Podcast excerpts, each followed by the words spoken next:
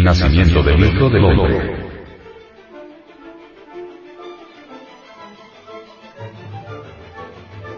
El venerable maestro Samael Aumeor nos da a conocer. Ciertamente, el hombre es un ser no logrado todavía.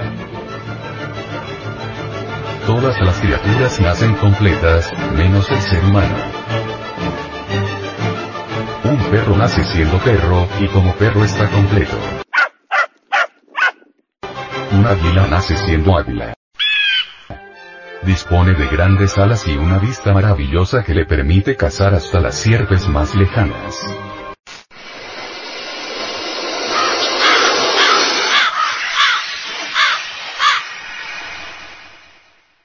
Nace completa, pero el pobre animal intelectual, equivocadamente llamado hombre, nace incompleto. Sucede que nace sin los vehículos que debería tener. Nace sin un cuerpo astral, nace sin un cuerpo mental, nace sin un cuerpo causal. Entonces, ¿qué es lo que nace? Nace un cuerpo físico, un cuerpo planetario con un asiento vital y nada más. ¿Qué hay más allá de eso? El ego, y este es de naturaleza animal. Posee una conciencia el pobre animal intelectual. Sí, sí la tiene, pero embotellada entre el ego, eso es todo.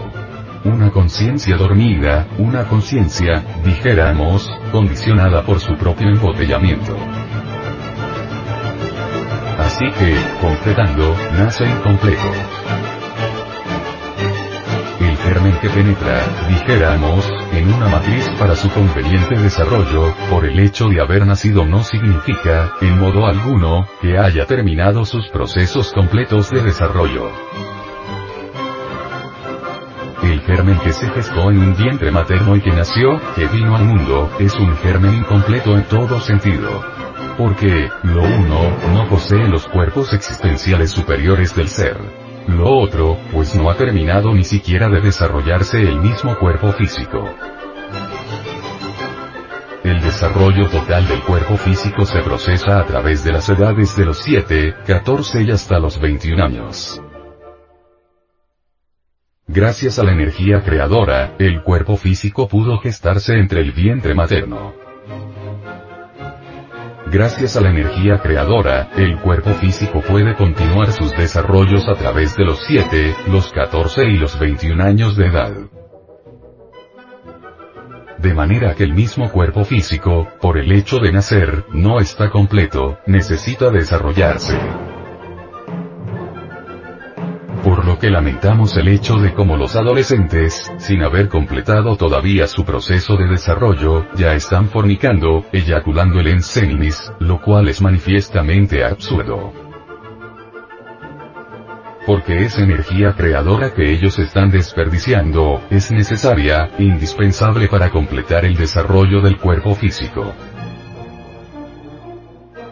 De manera que, honradamente, el funcionalismo sexual debería comenzar a los 21 años de edad, no antes. Porque antes, el germen ese que entró en el vientre materno, no ha completado todavía sus procesos de desarrollo, y someterlo a la cópula, pues resulta absurdo. Mirando pues todas estas cosas, caro oyente, bien vale la pena reflexionar un poco. De los 21 años en adelante, queda la energía sexual libre para otras actividades. Antes de los 21 años, la energía sexual tiene un solo objetivo. Completar el desarrollo del germen que nació. Es decir, completar el desarrollo del cuerpo físico.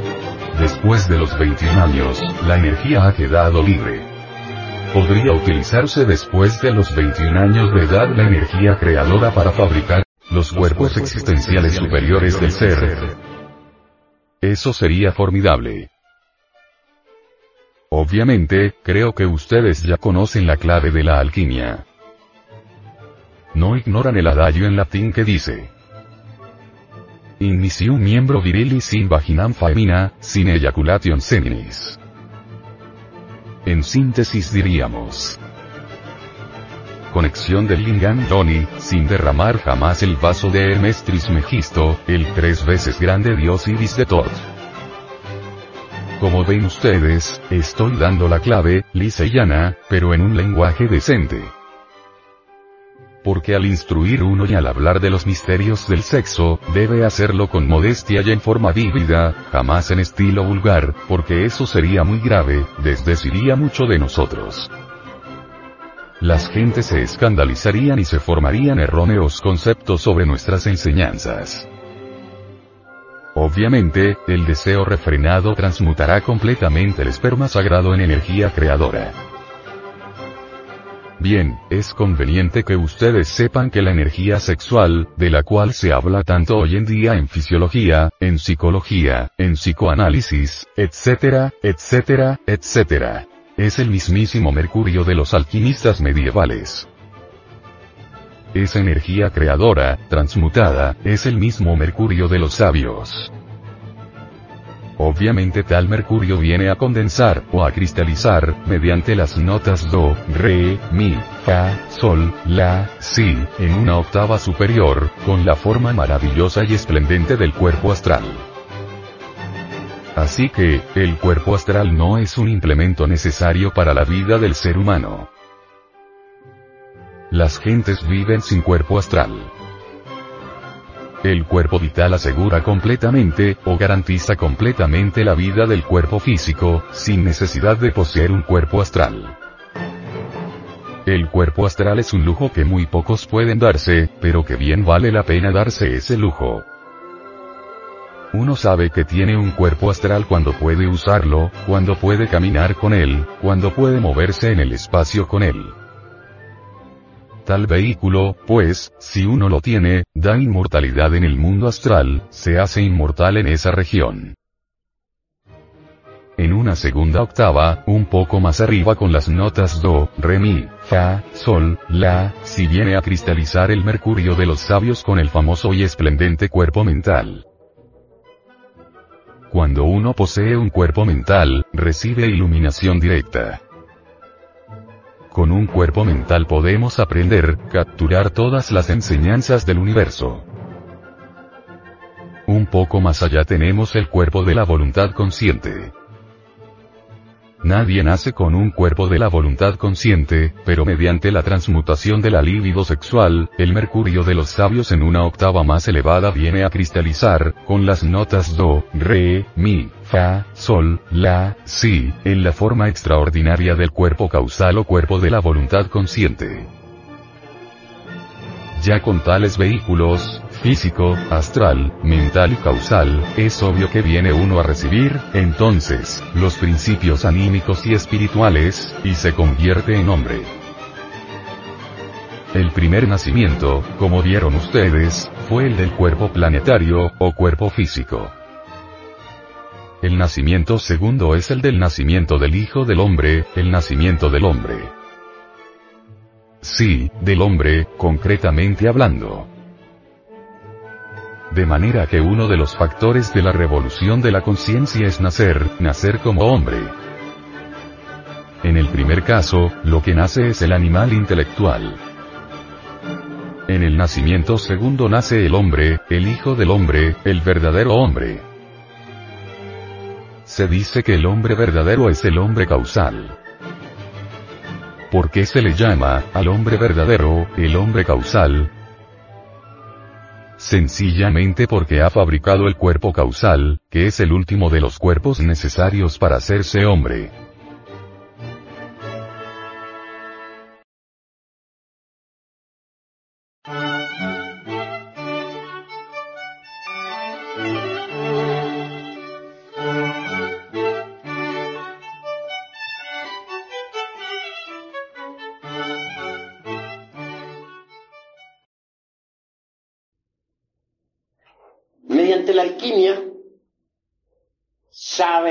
Aprende uno a fabricar el mercurio de los sabios,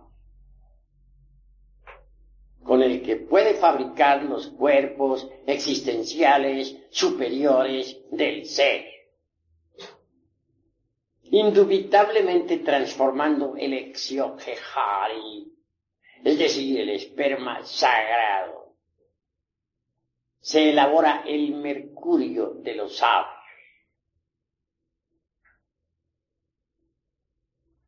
Indubitablemente, tal, tal materia venerable tiene que pasar por algunos procesos de purificación antes de ser útil. Esa materia venerable, esa agua misteriosa, pasará por las operaciones aritméticas de suma, resta, multiplicación, división de principios, antes de ser útil. Es obvio que en principio tal materia venerable, resultado, como ya dije, de las transmutaciones del esperma, es negra. Mas si se logra refinar el sacramento de la iglesia de Roma, Roma a la inversa se lee amor, entonces se vuelve, se vuelven esas aguas blancas. Y si se continúa con el proceso de refinamiento sexual, al fin las aguas blancas se tornan amarillas. Al llegar a estas alturas, el azufre es liberado de sus prisiones o centros magnéticos ubicados en los infiernos atómicos del hombre. El azufre es el fuego y es liberado. Este se mezcla entonces con el mercurio. Y así obtenemos el mercurio azufrado, que asciende por el canal medular espinal hasta el cerebro. El excedente de tal mercurio después de saturar las células orgánicas, viene a cristalizar en dentro de nuestro cuerpo en la forma extraordinaria y maravillosa del vehículo astral o sideral. Quien posee un cuerpo astral sabe que lo tiene, porque puede andar con él, puede flotar en el espacio con él, puede transportarse a otros mundos con él mismo, etc. Es una especie de doble organismo, extraordinario, formidable, maravilloso. Una vez que uno se encuentra en posesión de un cuerpo astral, puede darse el lujo de crear para su uso particular un cuerpo mental. Este viene a ser el resultado también de las condensaciones del mercurio cuando el mercurio condensa en la forma del cuerpo de la mente, nos transforma. Alguien que posee un cuerpo mental puede absorberse la sabiduría de la naturaleza. Tiene acceso a todos los templos de Hermes Trismegisto, el tres veces grande Dios y de todo.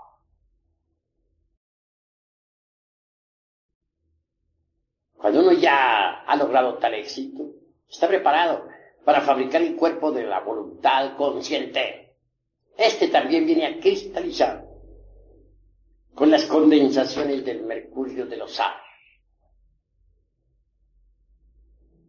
Así que alguien que tenga los cuerpos físico, astral, mental y causal, de hecho puede recibir los principios étnicos, búdicos o anímicos que lo convierten en hombre real. Esto quiere decir que antes de ese instante no se es hombre. Antes de ese momento uno no es más que un animal intelectual. Un profesor de medicina en el Distrito Federal decía que estos seres humanos, que así se llaman, no son más que mamíferos racionales Decir mamíferos racionales o mamíferos intelectuales, pues es lo mismo. Hagamos pues una plena diferenciación entre lo que son los mamíferos intelectuales y lo que es el hombre. Solo quien posea esos vehículos es hombre.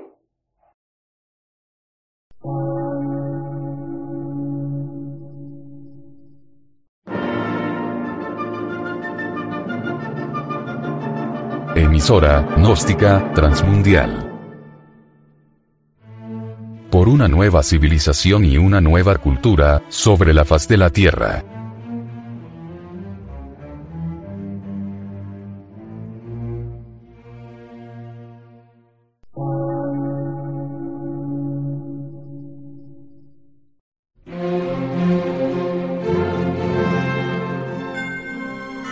medio de radiodifusión, científico, artístico, místico y filosófico, de la Asociación Colombiana de Centros de Estudios Gnósticos, Antropológicos, Psicológicos y Culturales, AC.